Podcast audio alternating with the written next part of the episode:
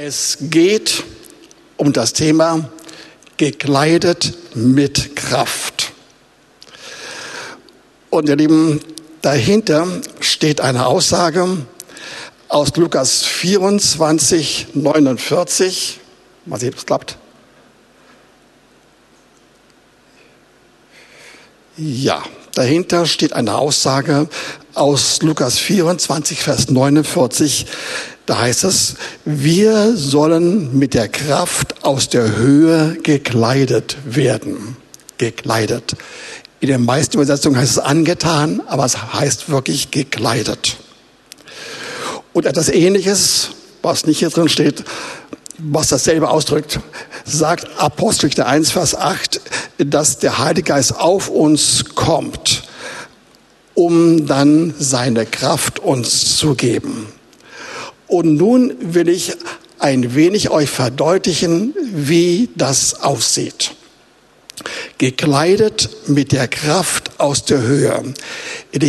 Und mit diesen wenigen Worten ist ein göttliches Programm, ein Segensprogramm ausgedrückt, nämlich, dass wir aus der Höhe vom Heiligen Geist nicht den Heiligen Geist bekommen sollen, sondern nachdem wir ihn bekommen haben, auch gleichzeitig Schritt für Schritt mehr Kräfte bekommen sollen. Und das, ihr Lieben, beinhaltet diese Aussage, wir sollen bekleidet sein. Bekleidet heißt also, wir sollen umgeben sein vor der Kraft des Heiligen Geistes.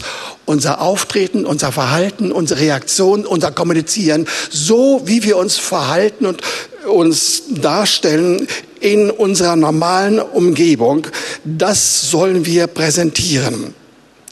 Und zwar in der Weise, dass an uns ohne Mühe es sichtbar wird, dass wir anders geworden sind.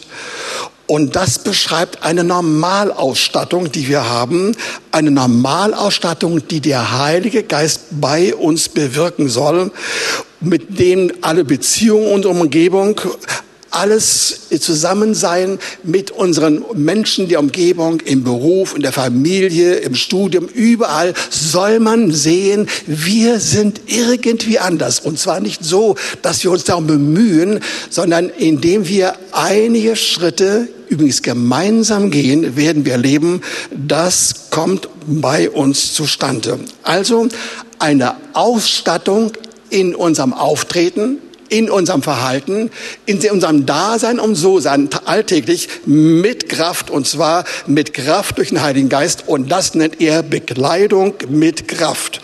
Und das im Hinblick auf alle möglichen Dinge. Zum Beispiel darauf, dass wir selbst Probleme haben. Und dann werden wir erleben, wie der Heilige Geist uns hilft, das zu lösen. Und die anderen in unserer Umgebung werden das auch sehen. Und sie werden erstaunt sein darüber.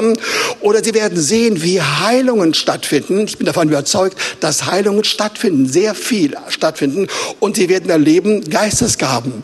Gerade das, was heute moniert worden ist äh, von Volker, dass wir heute einmal keine, keine Prophetie Prophetie, keine Geistesgaben haben, das soll sich verändern. Nicht indem ich auftrete, dass ich sage, ihr müsst mehr Geistesgaben bringen oder präsentieren oder sonst was tun. Nichts dergleichen. Das muss ganz anders laufen. Wir sollen erleben, auch schon im Alltag, nicht nur in der Gemeinde, in unseren ganz alltäglichen Dingen, wie, die wir so vollziehen. Wir sollen erleben, dass Geistesgaben kommen, dass wir übernatürliche Einsichten bekommen und einen Durchblick und Weisheit oder auch auch Tröstung oder eine Ausstattung, die insgesamt mit Kraft verbunden ist. Und wie das innerlich aussieht oder beim näheren Hinschauen beim Einzelnen, das kann man daran erkennen, dass wir, wenn wir diesen Prozess durchgehen, erst einmal nur in diesen zwei, drei Wochen und dann immer wieder, dann werden wir merken, da kommt ein Friede über uns, der erstaunlich ist, und das sehen auch die anderen, viel, viel Ruhe strahlt uns aus heraus und viel, viel Freude. Besonders die werden wir erleben, wir selbst erleben und andere werden es auch sehen. Und Sorgenlosigkeit ja? und viel Liebe und Freundlichkeit. All das, was wir noch sehen werden, wie es dann im Worte Gottes steht, wie sie das gelernt haben, schrittweise gelernt haben. Und das drückt sich aus in der Mimik, in der Gestik, in Wort und in Reaktion Funktionsweise. Also alles, was man sehen und hören kann bei uns Menschen, die wir da sind, umgeben von einer Umgebung, dann soll die Umgebung erkennen, wir sind irgendwie anders geworden, irgendwie überkleidet und das hat etwas zu tun mit Kraft.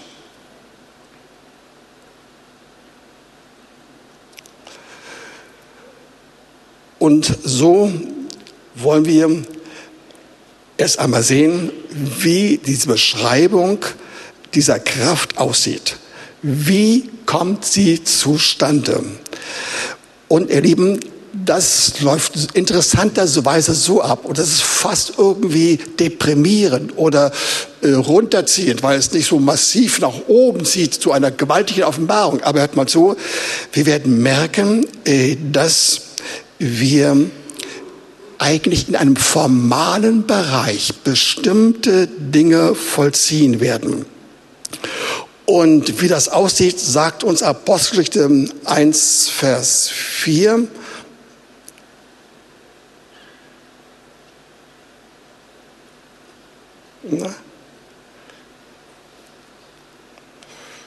Das haben wir bereits gehört. Und hier haben wir es. Sie blieben aber beständig im Gebet, gemäß der Anordnung des Herrn, auf den Heiligen Geist zu warten, mit Kraft. Also sie blieben wirklich dran und sie waren zusammen dran und über zehn Tage. Und das war die Anordnung des Herrn für die Apostel und für die Verwandten.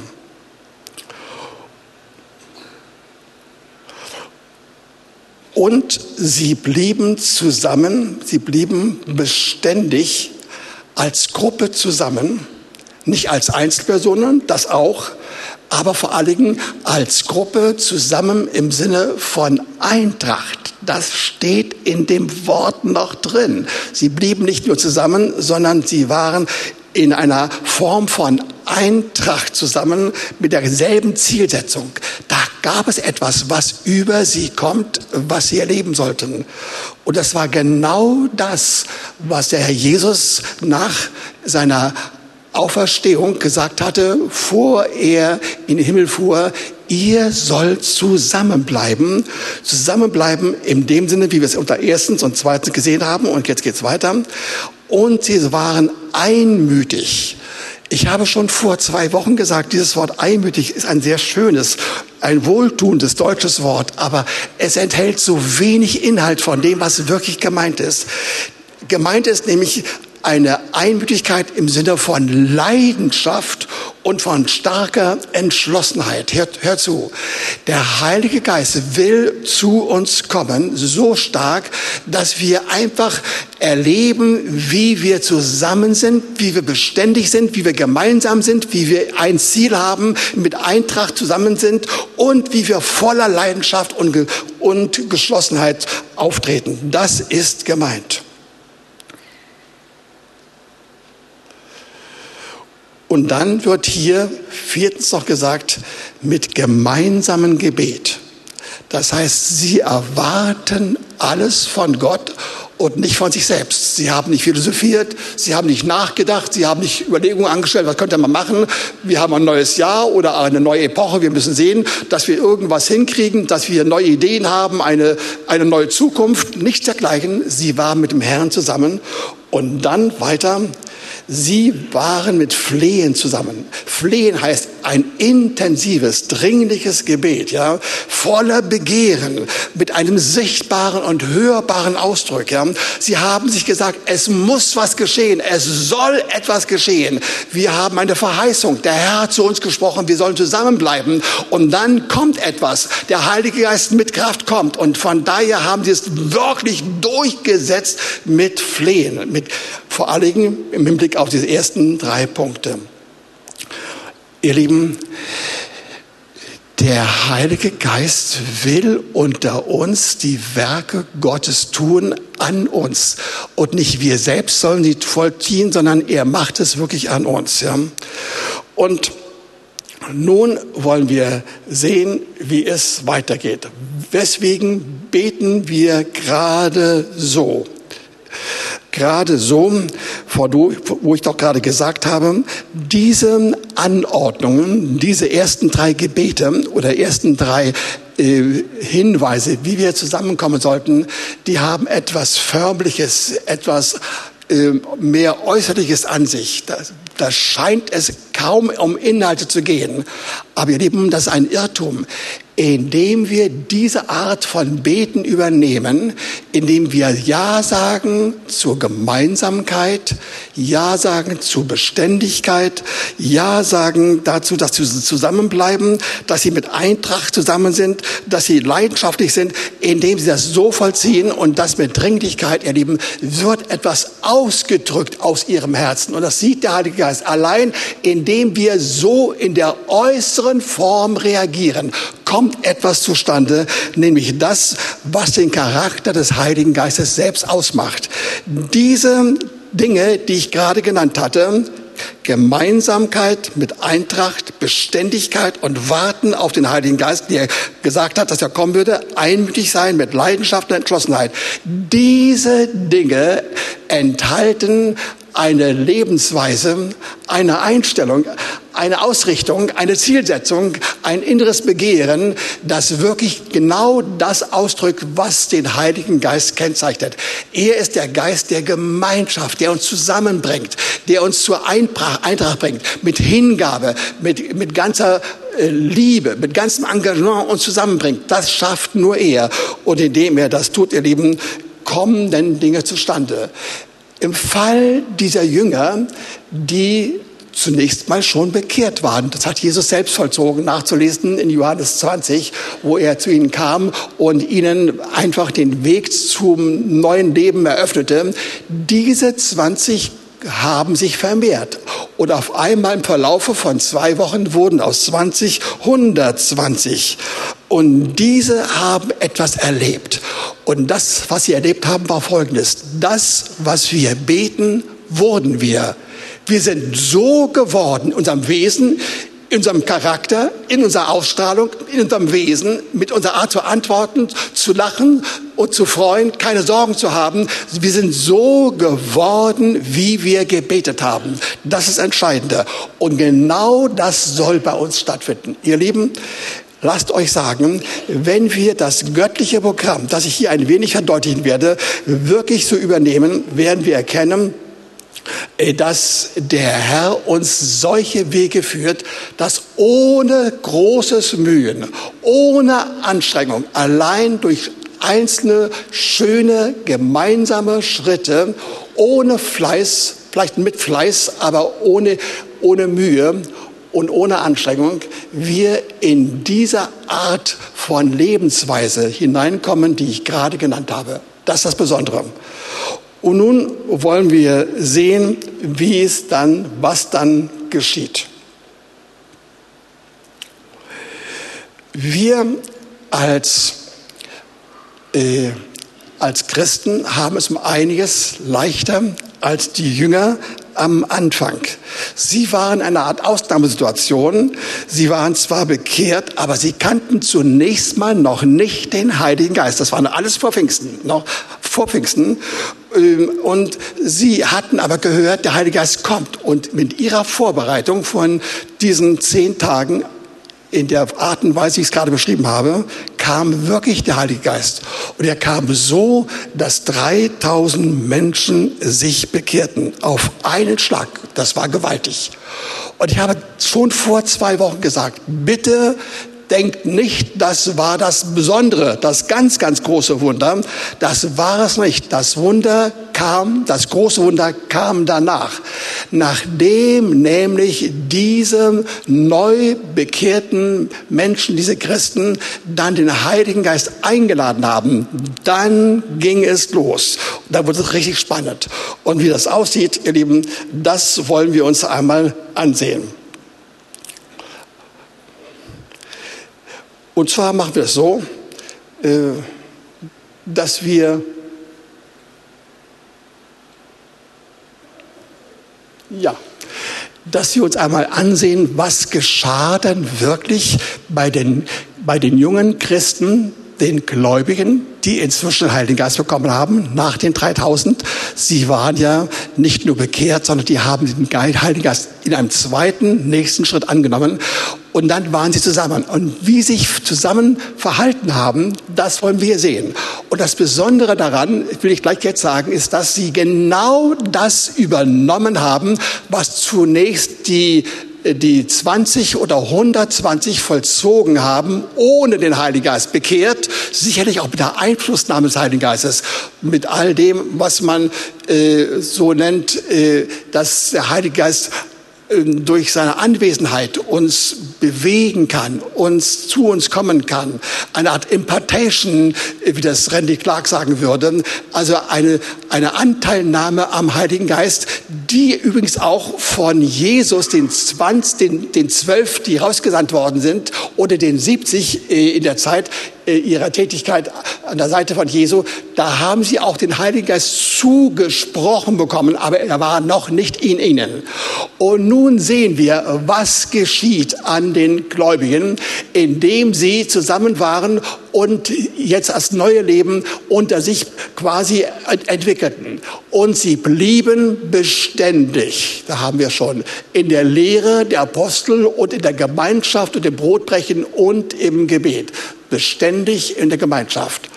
Und es kam aber Furcht über alle Seelen. Und viele Wunder und Zeichen geschahen durch die Apostel. Alle Gläubigen waren aber beisammen und hatten alle Dinge gemeinsam. Sie verkauften die Güter und Besitzer, Besitztümer und verteilten sie unter alle, je nachdem einer bedürftig war. Und jeden Tag waren sie beständig und einmütig im Tempel und brachen das Brot in den Häusern, nahmen die Speise mit Frohlocken und Einfalt des Herzens. Und sie lobten Gott und waren angesehen bei dem ganzen Volk. Der Herr aber tat täglich die zur Gemeinde hinzu, die gerettet wurden. Wisst ihr, diese vier, fünf Verse, sie beinhalten das Geheimnis, wie eine Gemeinde verändert wird, sich entwickelt wie sie neue Gedanken denkt, Neues erlebt, ausspricht und zu erkennen gibt und andere sehen das und andere werden dabei ebenfalls bekehrt. Das ist eine neue Form der hm, von Evangelisation, von Mission, wie ich sie so, so genau früher noch nie gesehen habe. Lasst uns einmal das genau anschauen. Also wir hatten es bereits gesagt, sie waren die ganze Zeit zusammen äh, an einem Ort mit, ein, mit einer inneren Eintracht. Sie waren zusammen. Nicht nur räumlich, sondern auch in ihrem Herzen. Sie waren wirklich voller Eintracht. Sie waren zugewandt füreinander. Sie mochten sich, sie bejahten sich, sie liebten sich gegenseitig. Das war das Erste. Und sie blieben ständig und blieben in dem Sinne zusammen, indem sie etwas gemeinsam erstrebten. Sie warteten auf den Heiligen Geist, einmütig ähm, bleiben, Entschuldigung, ständig zusammenbleiben und einmütig warten. Und dann Einmütigkeit mit Leidenschaft und Entschlossenheit. Das haben sie genau wie die Apostel und einige Freunde mit ihnen auch erlebt. Haare genau in Einzelheiten. Sie haben das übernommen. Einfach übernommen. Nur wollen wir sehen, wie es weitergeht. Und sie waren einmütig mit Leidenschaft und im Gebet zusammen. Bisher war alles dasselbe, wie vorhabt, wie, vorhabt, wie gehabt.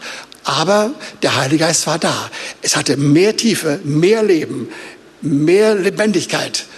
Und da geschah etwas an ihnen. Und wie das aussieht, können wir uns gleich einmal ansehen.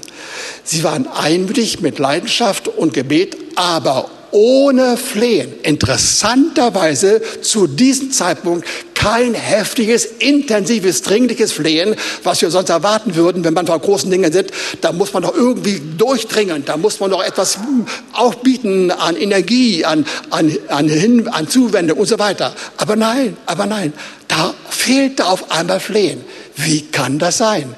Ihr Lieben, die hatten inzwischen Anders als die Apostel am Anfang vor der, vor der Geistestaufe. Sie hatten was erlebt, was Interessantes erlebt, was in ihrem Leben stattgefunden hat. Und zwar so intensiv, dass dadurch sich alles geändert hat.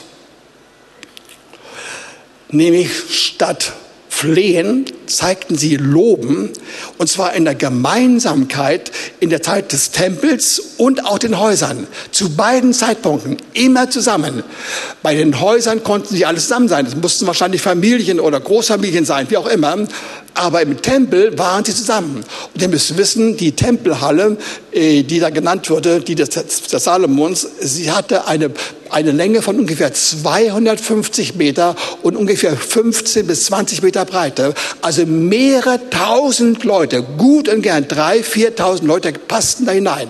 Und da kamen sie immer wieder zusammen. Aber es reichte ihnen nicht. Sie gingen auch dann in kleinen Gruppen oder größeren Gruppen, soweit es die Räumlichkeiten zugelassen haben. Sie gingen hin in die Häuser und, ihr Lieben, äh, sie lobten den Herrn. Sie lobten den Herrn mit, mit allem drum und dran.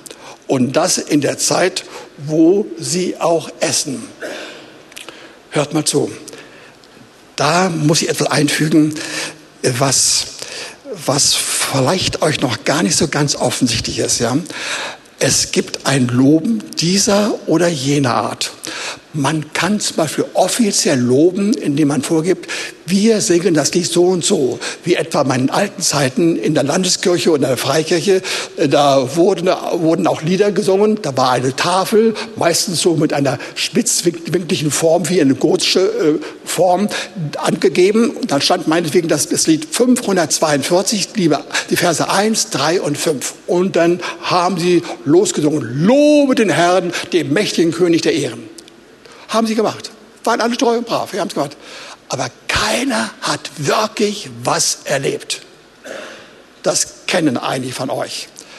Ich würde meinen, bei uns sieht es total anders aus. Wirklich anders aus. Ich sage nicht irgendwas Despektierliches, etwas, äh, was euch runterziehen soll. Ich freue mich darüber, dass wir eine andere Gesinnung und Haltung haben.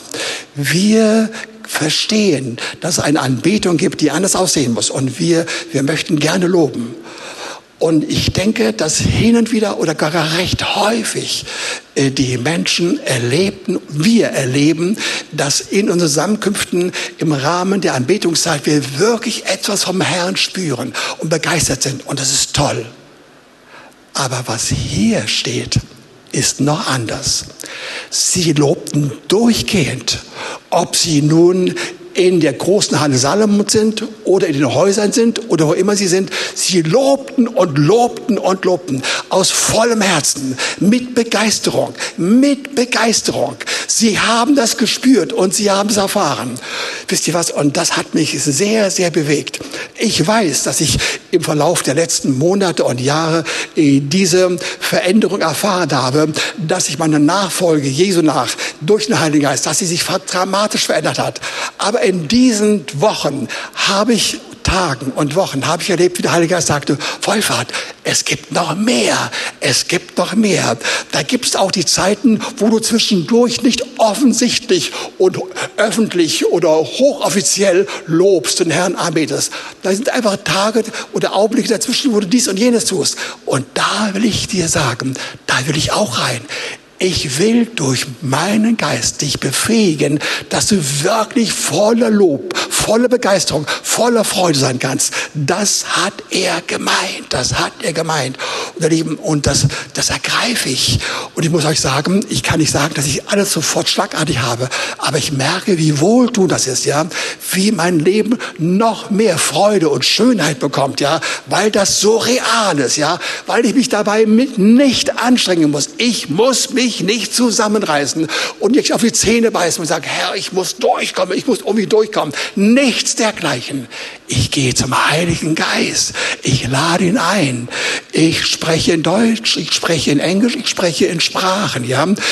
Manchmal kurz, manchmal lange. Und erlebe, wie dann seine Worte, seine Gedanken, seine Inhalte, seine Beiträge, seine Liebe, seine Freundlichkeit über mich kommt. Und das will ich haben. Und wisst ihr was? Das sollen wir alle haben.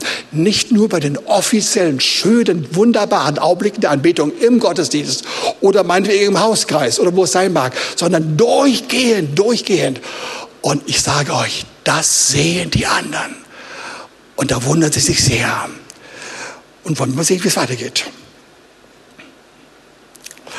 Und dann heißt es, dass sie eine Lehre und Lehre und Wunder, also beides, nicht nur eins von beiden, unter sich erlebten.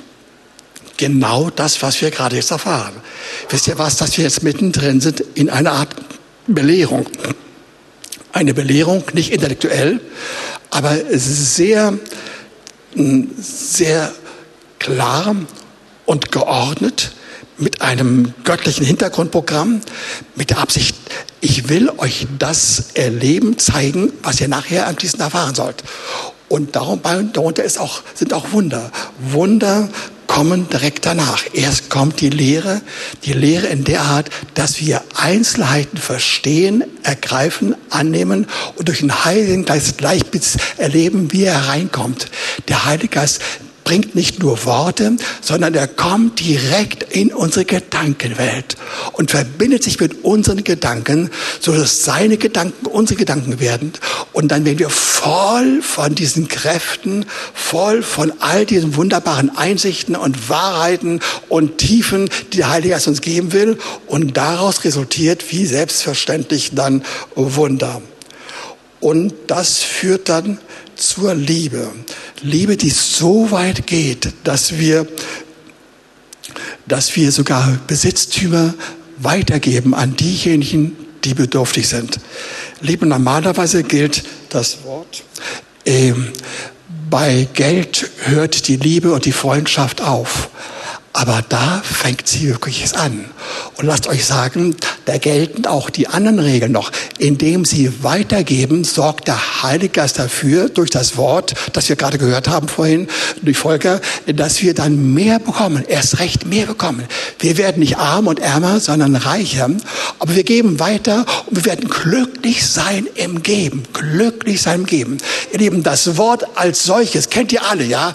Aber das muss erfahren werden. Das schaffen wir und erleben wir nur dann, wenn wir merken, wie der Heilige Geist zu uns kommt. Wir gerne mit Freuden geben und dabei anschließend erst recht mehr Freude haben und obendrein danach wieder mehr erleben. Durch allen möglichen Dingen, die der Heilige Geist uns finanziell zukommen lässt. Gehen wir weiter frohlocken ist immer noch dieser Abschnitt Apostel 2, die Verse 41 bis 47. Immer dieselben Worte, bleiben dabei. Und dort heißt es, dass sie äh, mit Frohlocken beim Essen und beim, bei der gemeinsamen äh, Zusammenkunft Immer waren sie zusammen. Sie frohlockten, ihr Lieben. Sie frohlockten mit extremer Freude. Ich habe all diese Begriffe, die ich euch genannt habe, genannt habe, alle exakt untersucht. Auf das Griechische, auf das, was sie wirklich bedeuten. Und frohlocken bedeutet wirklich eine extreme Freude. Eine extreme Freude, die kommt und bleibt und bleibt. Das ist gemeint. Und das sollen wir erfahren. Und nicht nur das. Dann lesen wir, äh, dass wir die Einfalt des Herzens beweisen sollen. Und ihr Lieben, kein Mensch versteht so richtig, was es meint. Eine Einfalt des Herzens. Vielleicht haben wir so einen gewissen Schimmer, eine gewisse Einsicht, wie es, in welche Richtung es gehen könnte. Aber im Griechischen wird uns gesagt, wir sollen keinen Anstoß geben, auf keinen Sto Stein stoßen ein anderes Wort für extreme Sanftmut, ja, oder Rücksichtnahme auf Menschen, die uns zuhören und in unserer Umgebung sind. Und wir wollen erleben, dass sie nicht zurückgewiesen werden oder verprellt werden, sondern wir wollen durch unseren Stil sie gewinnen wollen. Das ist gemeint, ihr Lieben. Und das geschieht einfach mit Frohlocken und der Einfall des Herzens im Sinne keinen Anstoß geben. Da ist eine Sensibilität in uns vorhanden, dass wir uns hineinbegeben mit Freude, nicht mit, mit einer Mühe, um wirklich Dinge abzuklären, sondern mit einer inneren Erleuchtung. Das und das täte dem anderen besser, wenn ich das so mich verhalten würde. Und ich werde nichts Negatives sagen. Ich werde ihn nicht irgendwie wegstoßen, sondern ich will anziehend sein für den Herrn. Machen wir weiter. Und dann kommt das Kapitel Geistesgaben. Hier muss ich mich äh, kurz fassen und all das, was hier bei meinen Ausführungen drin steht, muss ich nur quasi zusammenfügen. Der Heilige Geist will, dass wir, wenn wir in dieser Art und Weise vorgehen, die wir bitte zu Hause nachholen und wiederholen mögen. Der Heilige Geist will, dass wir profitieren und Geistesgaben in Fülle bekommen. In Fülle.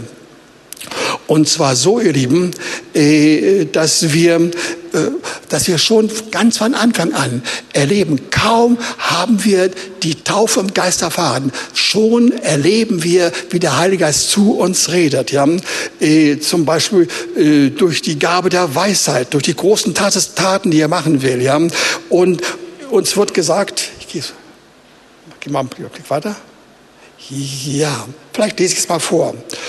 Und es wird geschehen in den letzten Tagen, spricht Gott, der werde ich ausgießen von meinem Geist auf alles Fleisch, auf eure Söhne und eure Töchter. Sie werden Weissagen, eure jungen Männer werden Gesichter sehen und eure Ältesten werden Träume haben.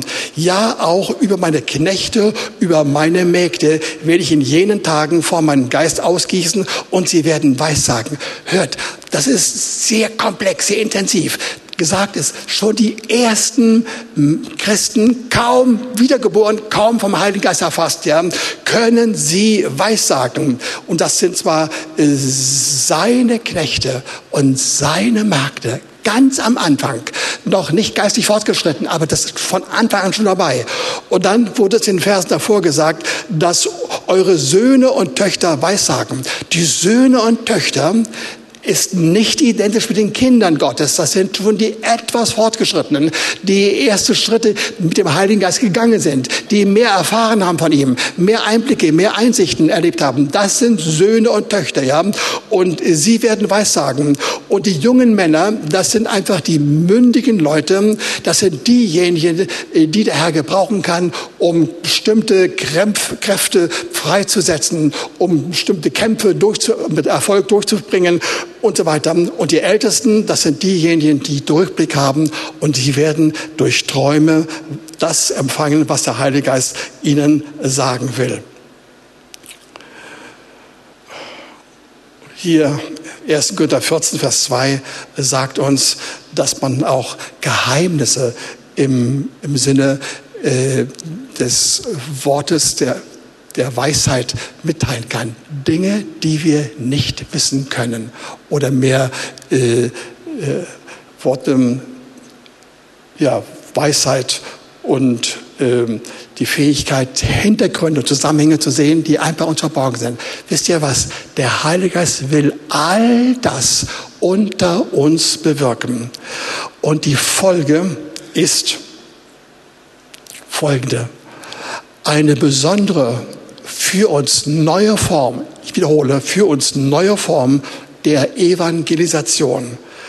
Wir gewinnen die Heiden unserer Umgebung durch eine einzigartige Form und Haltung von Liebe, von Sanftheit, authentischem Verhalten und mit unserem Gebet in Hingabe und Anerkennung der Gemeinschaft.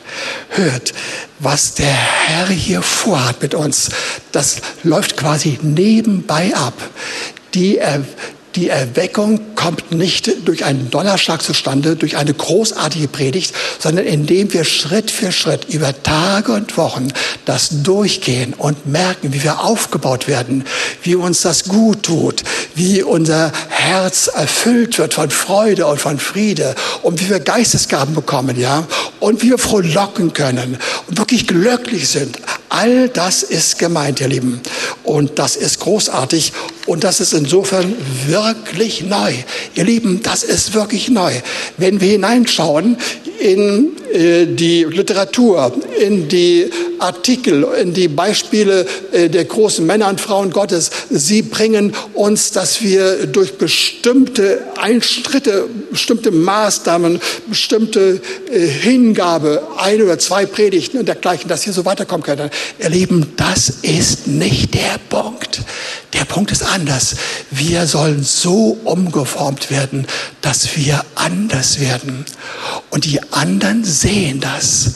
Und sie merken das. Oh, das ist was völlig anderes, als ich bis jetzt gesehen habe. Und das, ihr Lieben, das wollen wir uns noch einmal äh, genauer anschauen. Die Erklärung von dem, was ich gesagt habe. Wir finden sie, mal sehen, ob es auch hier drauf ist. Ja, in 2. Korinther 4, Vers 15.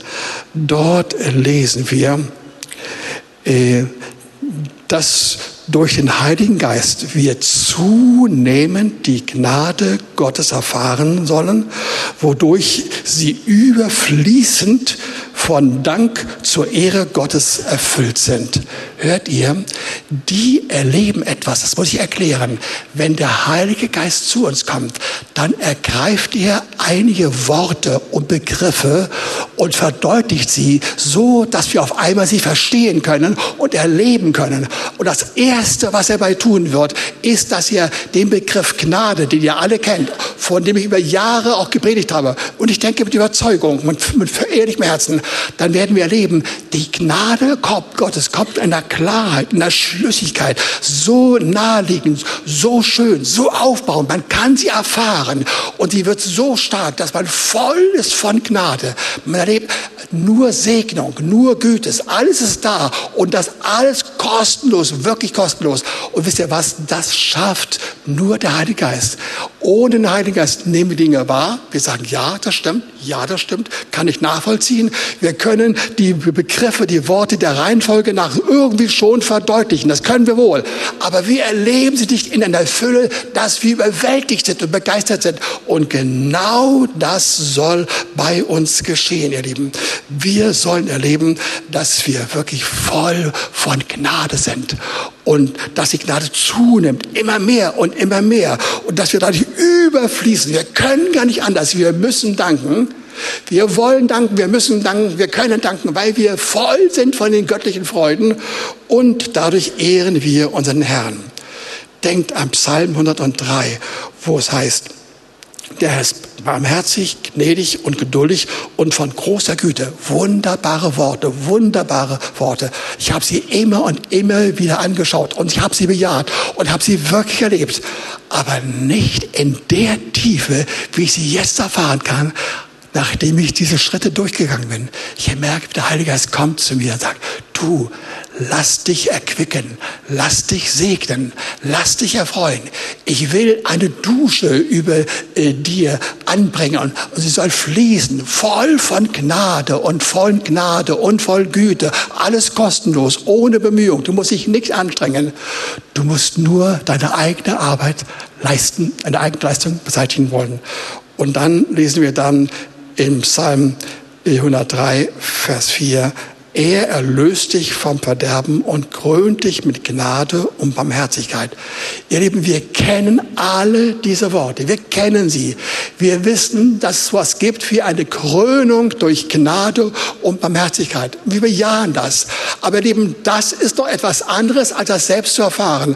Und diese Schritte, die ich gerade genannt habe, wenn wir sie durchgehen und zu Hause übernehmen und durchlesen und in den zwei, drei Wochen, auch in der nächsten Woche selbst natürlich schon, aber in den vorigen Wochen dann danach sie gemeinsam durchgehen in kleinen Gruppen, morgens und abends jeweils, ja, wir werden erleben, wie sie in unser Herz hineinfließen und ohne, dass wir uns zusammenreißen müssen, ohne maximale Anstrengung, ohne Bemühen, dann kommt der Heilige Geist und bewirkt das unter uns, dass wir erleben, ich bin gekrönt, wirklich, ich bin gekrönt von Gnade und von Barmherzigkeit.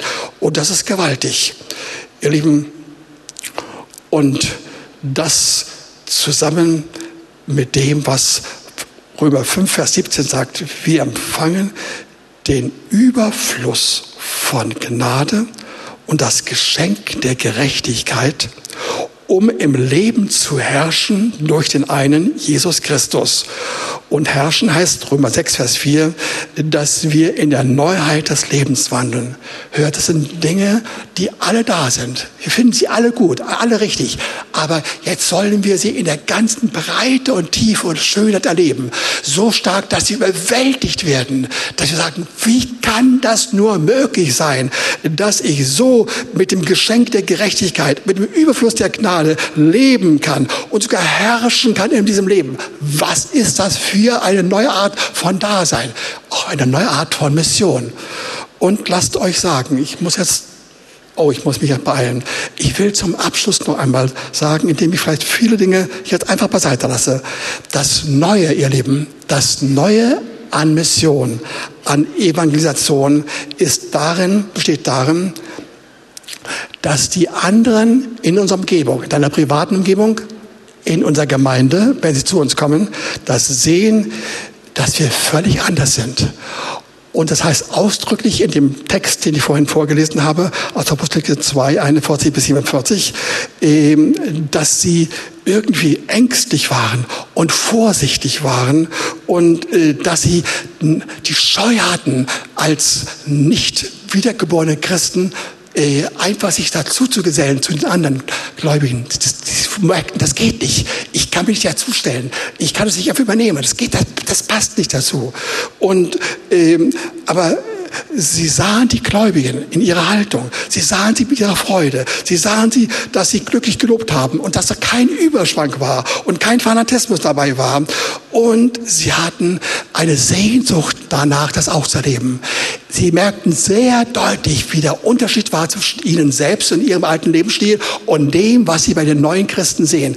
Was sie bei uns sehen sollen, noch einmal zum fünften, sechsten Mal, ohne Bemühung, allein nur durch diese Schritte. Und sie sehen das und haben eine Sehnsucht nach. Eigentlich wollten sie dazukommen, aber sie hatten die Scheu gehabt. Ich kann mich einfach nicht dazustellen. Das, das geht nicht. Aber der Heilige Geist hat, sie, hat das gesehen und hat sie dann aufgrund ihrer Sehnsucht, die von ihm kommt, ausgelöst durch das Beispiel der, der Gläubigen. Er hat sie ergriffen. Sie haben Ja gesagt zu Jesus. Und dann hat der Heilige Geist sie durch Jesus hinzugefügt zur Gemeinde. Wisst ihr, ein völlig anderes Modell von Erweckung, ein anderes Modell von Evangelisation, ein anderes Modell von Mission, ja. Das läuft weitgehend über das Erleben, das Verhalten, über das Reagieren der Menschen. Wir finden dann später, dass dann die, die Gläubigen auch tatsächlich geredet haben. Und dann, als sie durch gewisse Ver, äh, Verfolgung dann äh, großenteils Jerusalem verlassen mussten, dann haben sie auf dem Wege raus in die Provinz immer noch zwischendurch das Wort Gottes ausgesprochen. Sie konnten nicht lange verweilen, aber das haben sie kurz gesprochen, ausgesagt und siehe da, dann haben sich Menschen bekehrt. Und so ging es auch weiter. Aber der Kern die Hauptsache, das Wesentliche, das Entscheidende, was der Heilige Geist uns geben will, ist nicht, dass wir irgendeinen Schlüssel haben oder dass wir einen riesen Prediger haben oder irgendwas anderes, eine bestimmte Idee, einen bestimmten Gedanken oder einen Durchbruch. Nicht einmal nicht einmal das Fasten selbst macht es, sondern wenn wir vom Heiligen Geist erfahren, wie er uns bei der Hand nimmt und uns durch wenige Schritte führt. Und diese Schritte entsprechen einer Haltung, die er, der Heilige Geist, in sich hat, die unsere Haltung wird, die unser Denken, unser Gefühlsleben total verändert. Und wir werden erleben, dass eine Art mentaler oder emotionaler Paradigmenwechsel unter uns stattfindet, voller Liebe, voller Echtheit und voller Kraft, ja, ohne Bemühen. Und ihr Lieben, das ist das Besondere, was ich euch verdeutlichen wollte.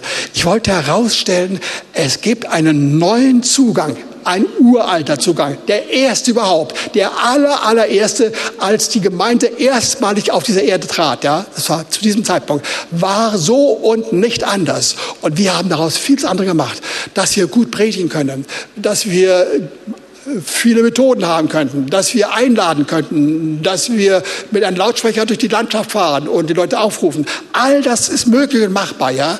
Aber das Entscheidende ist diese Form des Vorgehens, wie der Heilige Geist uns verändert und wie wir dadurch Menschen werden, die Jesus lieben und von ihm verzaubert sind und verwandelt werden.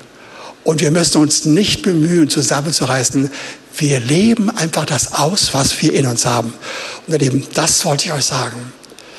Und da geht viel, viel weiter. Ich habe nur einen Teil von dem euch vermittelt, äh, was ich heute schon noch hm, vorhatte und was im Verlauf der nächsten Monate dann Schritt für Schritt von, äh, von mir weitergereicht werden. Aber dieser erste Teil ist kostbar und jeder und jeder kann und soll es erfahren. Der Heilige Geist hat jeden von uns auserwählt, das zu erleben. Du sollst erfahren, wie diese Kostbarkeiten deine Kostbarkeiten werden, wie du die Schönheit des Wortes Gottes, des Heiligen Geistes und von Jesus erfahren und die Liebe des Vaters erfährt. Danke dafür, Herr, dass du so gut bist. Herr, ich preise dich für das, was du vorhast. Herr, es ist total anders als irgendwelche großartige Probleme oder Programme, die wir auflegen, von denen wir überzeugt sind, von denen wir meinen, sie werden es schaffen und dann schafft es doch nicht. Herr, wir wollen es anders machen, so wie du es gesagt hast. Und es ist wunderbar. Und ich danke dir für das, was du bei meinen kostbaren Geschwistern vorbereitet hast, was sie Schritt für Schritt für die nächsten Tage und Wochen erleben werden. Und danke, Heiliger Geist, dass dadurch nicht nur wir anders werden, sondern unsere Umgebung wird das merken, wird aufmerken, wird sehen, wie wir, wie wir uns verändern in unserem Stil, in unserem Stil, in unserer Art und Weise zu reagieren. Und sie werden eine Sehnsucht nach dir bekommen. Und dafür preisen wir dich. Danke dafür, dass es so etwas gibt. Eine solche Art von genüsslicher, schöner, systematischer, wohltuender, freundlicher, liebevoller Art der Mission, die uns selbst am aller, allermeisten segnet. Amen. Amen.